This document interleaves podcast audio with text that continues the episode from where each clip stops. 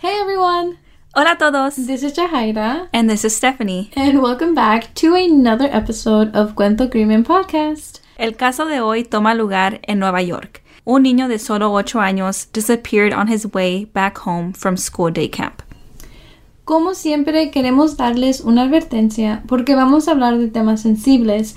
This case does deal with kidnapping and murdering, so we do advise you all And again, queremos decir que hablamos de estos casos con todo respeto a las familias y víctimas.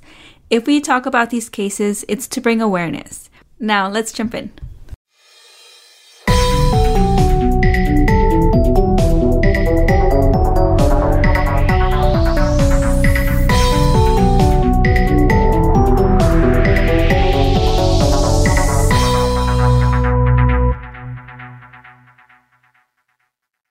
Libby Kletzky was born on July 29th of 2002, and he was born into a Hasidic Jewish family.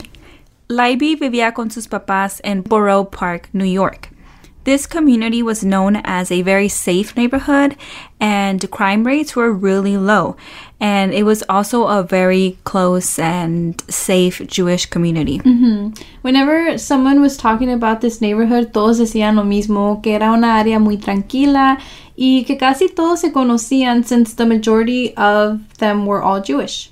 Yeah, and they all seemed to say que era una comunidad donde todos eran muy cercanos y siempre se cuidaban uno al otro, since it was, you know, kind of a small Yeah. community too. And we don't know much of the Jewish community ourselves, but it came up multiple times how close this community in Borough Park is. Exactly. So this was home to Libby. Everything seemed fine until one day Libby desapareció. On July 11th of 2011, Libby iba de regreso a casa de un school day camp when he went missing. Libby's summer camp was only seven blocks away from his home, entonces por primera vez su mamá le dio permiso que se fuera caminando solo a la casa. Again, she didn't think much of it since the neighborhood was considered safe and it was a short distance and it was very common for kids to walk home alone. Yeah. And again, this was his first time walking alone back. And the day before, Libby and his mom, Esther, went like through a walkthrough of the path to get home to just make sure that he knew his way back. Ella se estaba asegurando que um, Libby sí iba a saber cómo llegar a casa. Entonces, ese día que Libby se fue caminando, su mamá lo estaba esperando unas cuadras de su casa, kind of like halfway, um, so he could feel a little bit more safe that he wasn't walking home all the way alone for the first time. Yeah, she wanted um Libby to start knowing his way back, but at the same time, you know, como dices tú, like making sure that he makes it and um, that everything was okay.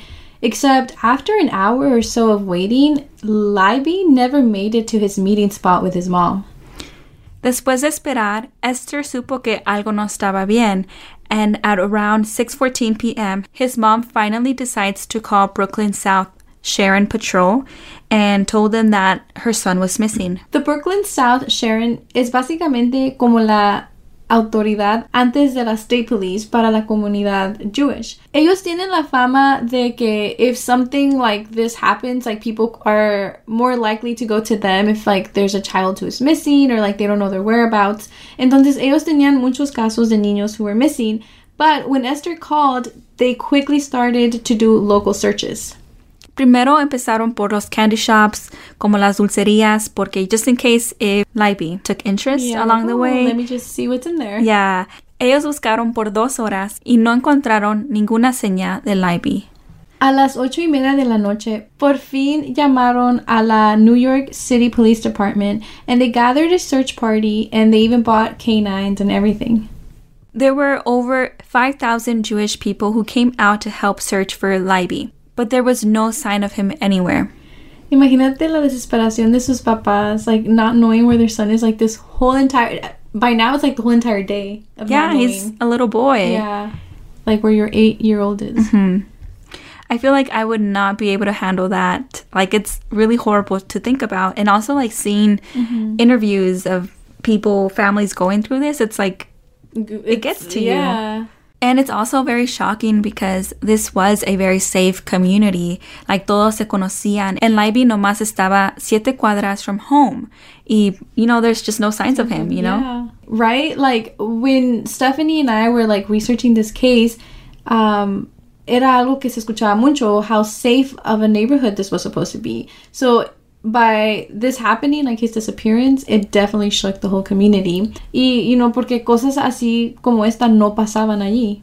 Yeah, it just goes to show how there is danger everywhere. Everywhere, and it never sleeps. Like, doesn't matter what time of day it is, mm-hmm. it's always there. And so, after hours of searching, Libby was still missing, and the neighborhood was now covered with missing person flyers, and even a 5,000 cash reward was being announced for anyone who knew anything about his whereabouts. Yeah, like we said before, it must have been super frustrating, um, just not knowing anything. And la policía después fue en búsqueda for any like security videos. Y lo bueno fue que al hacer esto sí encontraron pistas.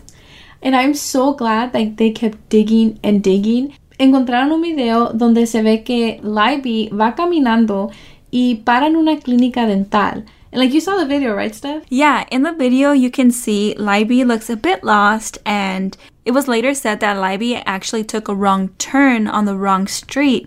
Y entonces él de allí no supo cómo llegar a casa. Like he didn't know how to like, He you know, go track, back, you know? yeah.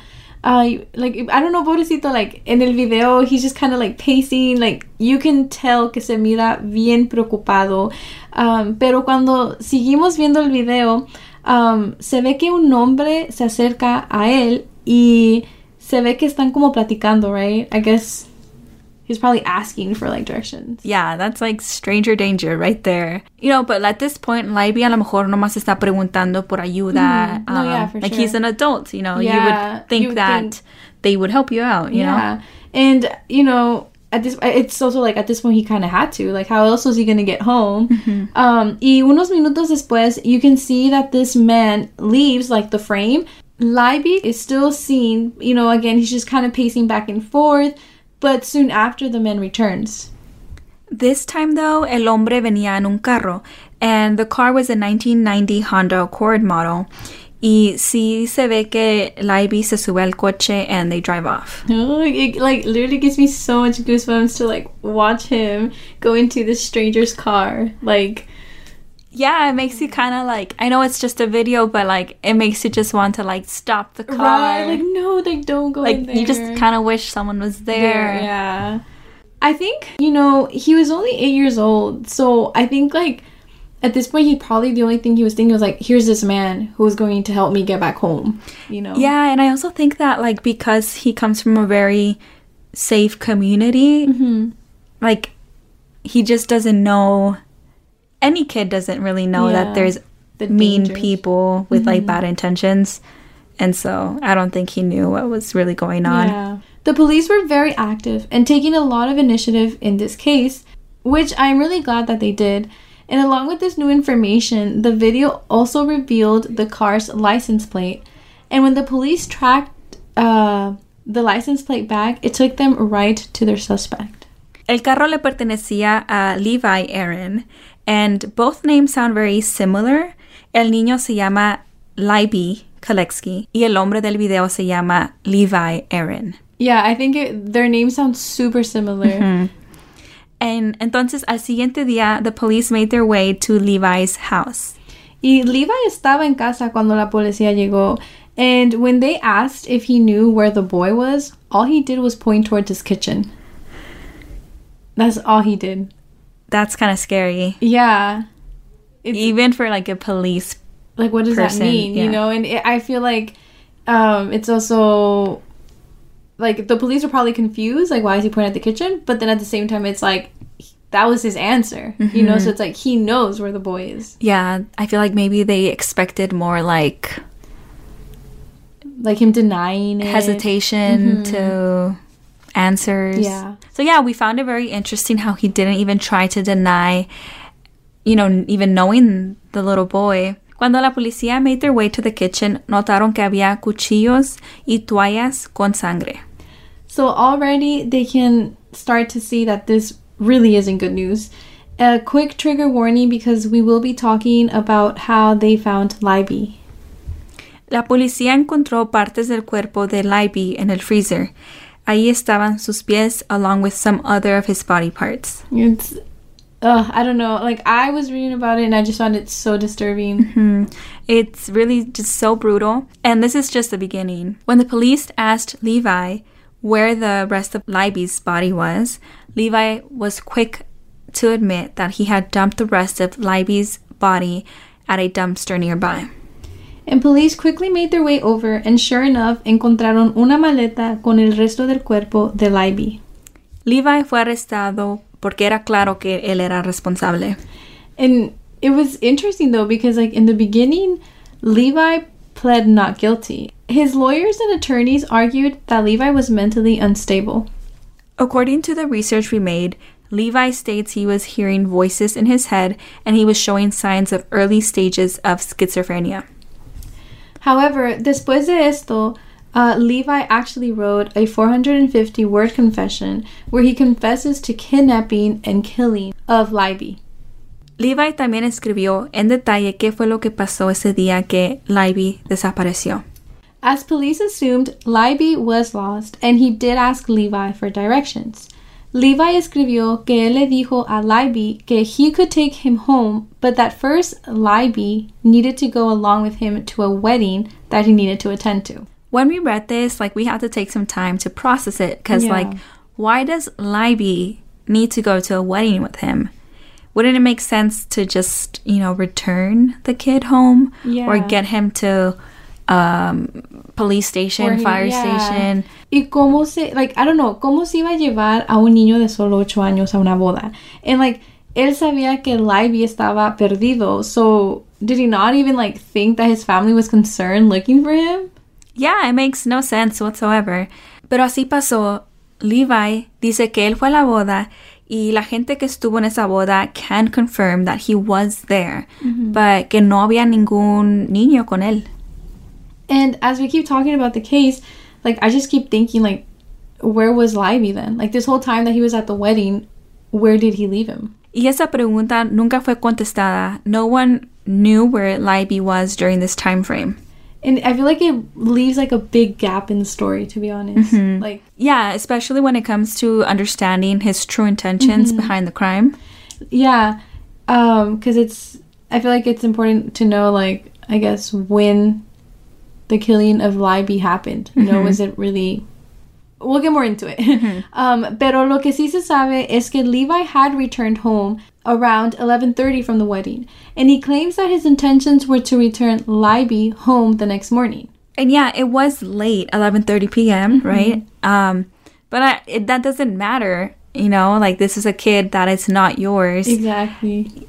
Like that's not right to wait till the next morning. Yeah. And even like maybe we can assume that he left the kid in his house. Mm-hmm. Like that also is not okay. Yeah, like unsupervised all by himself in a stranger's home. I don't know. Like, ¿por qué esperar hasta la próxima mañana? It mm-hmm. makes no sense. And like, si Levi de veras sí le quería ayudar, he should have taken him home as soon as he found Libby in the street. Yeah, mm, Like, don't waste any time. Make sure that this kid gets back home safe. I agree. Like, you don't make no detours, you know, like Yeah. a wedding. Like, I don't know. Yeah, and it gets worse. Um, after the wedding, Levi se enteró que la familia de Libby y la policía lo estaba buscando, which makes sense because um, the police department, the whole community was being vocal about a kid, Yeah. you know, being missing. So um, he might have found out on social media or maybe on television. the news, yeah. Pero Levi, en lugar de regresar a Libby, él dice que se paniqueó. You know, I'm guessing he didn't want to get into trouble because obviously at this point he's looking bad. Um, but anyways, he panicked, and that's when he said that he smothered Libby. And once he killed Libby, that's when he chopped up his body in pieces. And honestly, talking about this gruesome case makes me feel so sick to my stomach. Same stuff. Like this is a child. Y nadie se merece like something like this to happen to them. He was claiming that he didn't mean to kill him, but that again, you know, he panicked, and that's what made him do it. However, the autopsy report unfolded more of Libby's death. En la autopsia salió que Libby tenía cuatro diferentes drogas en su cuerpo. And these drugs were given to him by, of course, Levi. So, si su historia era true, like the one that Levi was saying, ¿por qué le dio drogas a Libby? Yeah, it doesn't make sense because um, if it wasn't a premeditation murder, um, why did he have the time to give him Give him drugs, drugs, and yeah. four different kinds? You know, Exactly.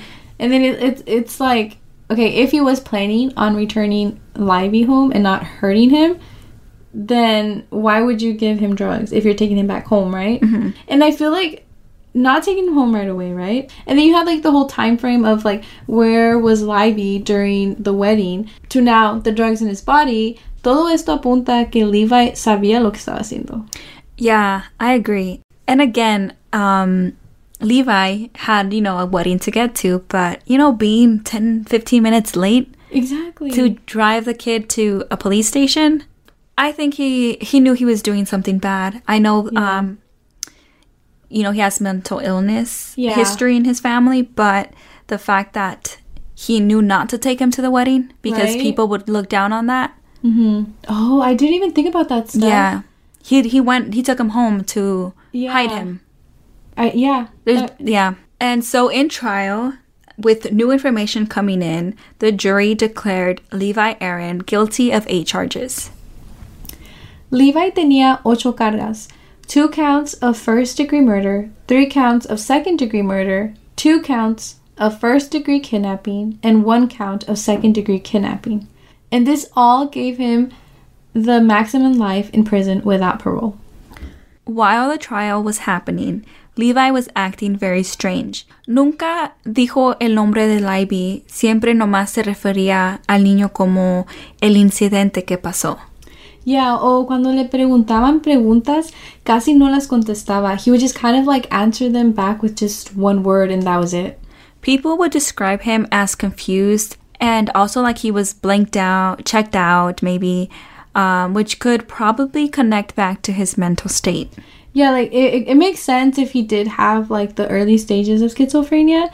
Um, like if you watch the videos, Levi parece como que tiene un, un vacío en sus ojos. Like he's not really present in the moment, and he's not really like, I guess, taking in what's happening around him. And besides his mental state, he also shows a very timid personality in the videos that we mm-hmm. watched. So, you know, there's that too. Yeah, like he would hardly ever give eye contact, or like even his head was always like looking at the floor. Could have been because he also knew he was guilty. On August 9, 2012, Levi Aron pleaded guilty for second degree murder and second degree kidnapping. And he is serving 25 years to life for killing and 15 years to life for kidnapping. Levi está haciendo 25 años por la matanza de Libby y 15 años de vida por secuestrar a Libby. He was also diagnosed with adjustment disorder and severe early signs of schizophrenia. La familia de Levi tenía historia with um, schizophrenia. Su hermana murió también de schizophrenia. I don't really know the backstory, but like that also came up, and I feel like it's kind of important to kind of understand like his mental state. You know what I mean? El papá de Libby todavía quería más justicia. Um, and I mean, it's understandable because this person took away his son's life. Yeah. El papá filed two lawsuits, one for Levi for all the damage she caused to his family for the murder and kidnapping of his son. Y la segunda era para el papá de Levi because Levi actually was living with his parents, but I think it was like a very like like a three-story house and so Levi kind of had like his own little like floor to himself.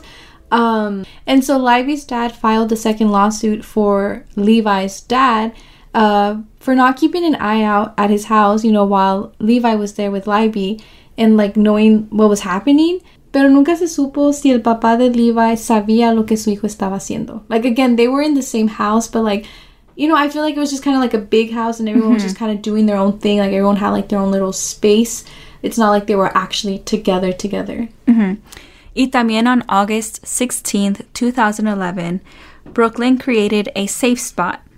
So, um, businesses posted a sticker indicating that children could go in there and ask for help. It was just mm-hmm. known to be a safe spot, a safe place. Yeah, en agosto 16 del 2011, Brooklyn hizo algo llamado The Safe Stop, donde los negocios ponían un like little sticker declarando que era un lugar seguro para un niño o niña pedir ayuda.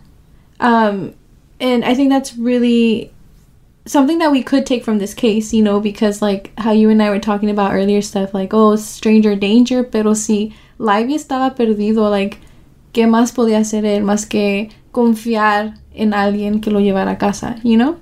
Yeah, that's true because um, we all grew up on similar advice about stranger danger. Yeah. Um, and I mean, yeah, I guess maybe we should kind of expand that advice and say go into a business, Yeah. ask a worker, Yeah. you know. Like if he was like, you know how he stopped at like a dent- dentist office, it would have been obviously better if you went in there and actually maybe asked a receptionist instead of this guy who's just hanging outside of the office. you know? Yeah.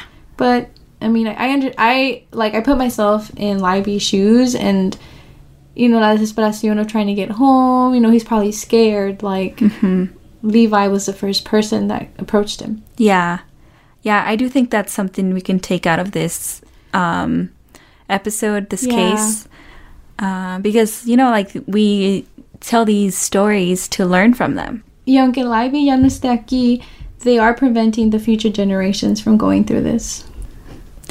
Como siempre decimos, caras vemos, corazones no sabemos. Libby was simply asking for directions y Levi se aprovechó de esta situación. Um, yeah, and like you were saying earlier, stuff. You know, I feel like this could also open up the conversation between like you and your child of what they should do in situations like this. You know, where they shouldn't talk to a stranger, but like they need help mm-hmm. or they find themselves kind of stuck. You know, and this could vary from family to family, but I mm-hmm. think it is important to kind of like have a plan or bring it up. Yeah. Because all we really say, stranger danger, Yeah. but we don't go It's further. a little, yeah. In this case, I feel like it's a perfect example of that. yeah. Thank you all again for tuning to this week's episode. Gracias por escuchar and we will see you next Wednesday.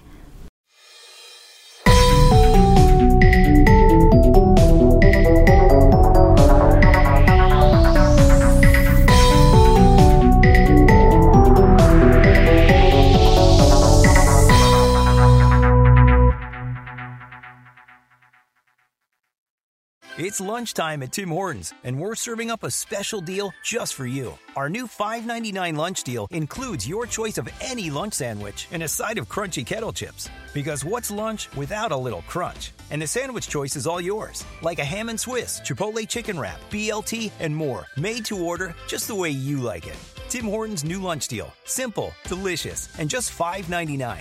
Now that's a good deal. Only at your neighborhood Tim's. U.S. only. Price and participation vary. Terms apply.